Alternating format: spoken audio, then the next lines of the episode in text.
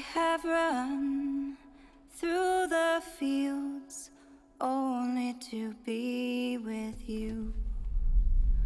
Only to be with you.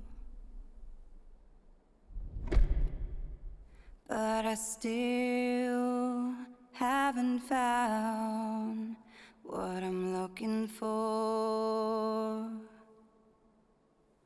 But I still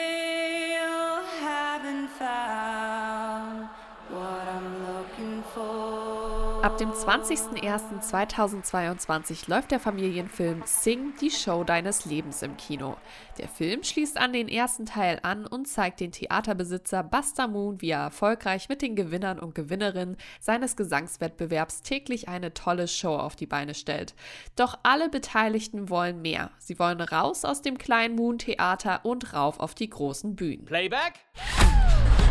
Leute, das ist die Hauptstadt des Entertainments.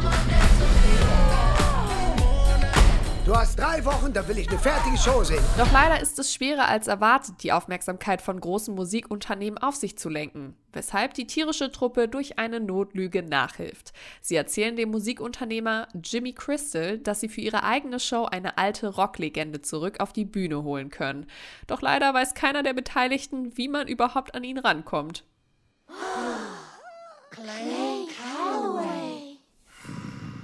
Wir zwei kennen uns schon. Die Regie für Sing 2 übernimmt genau wie im ersten Teil wieder Garth Jennings. Die deutsche Synchronisation hat sich diesmal ein wenig verändert. Diesmal spricht nämlich Bastian Pastewka den Koala Buster Moon. Alexandra Maria Lara und Stephanie Kloß sprechen aber beispielsweise wieder ihre Figuren Rosita und Ash.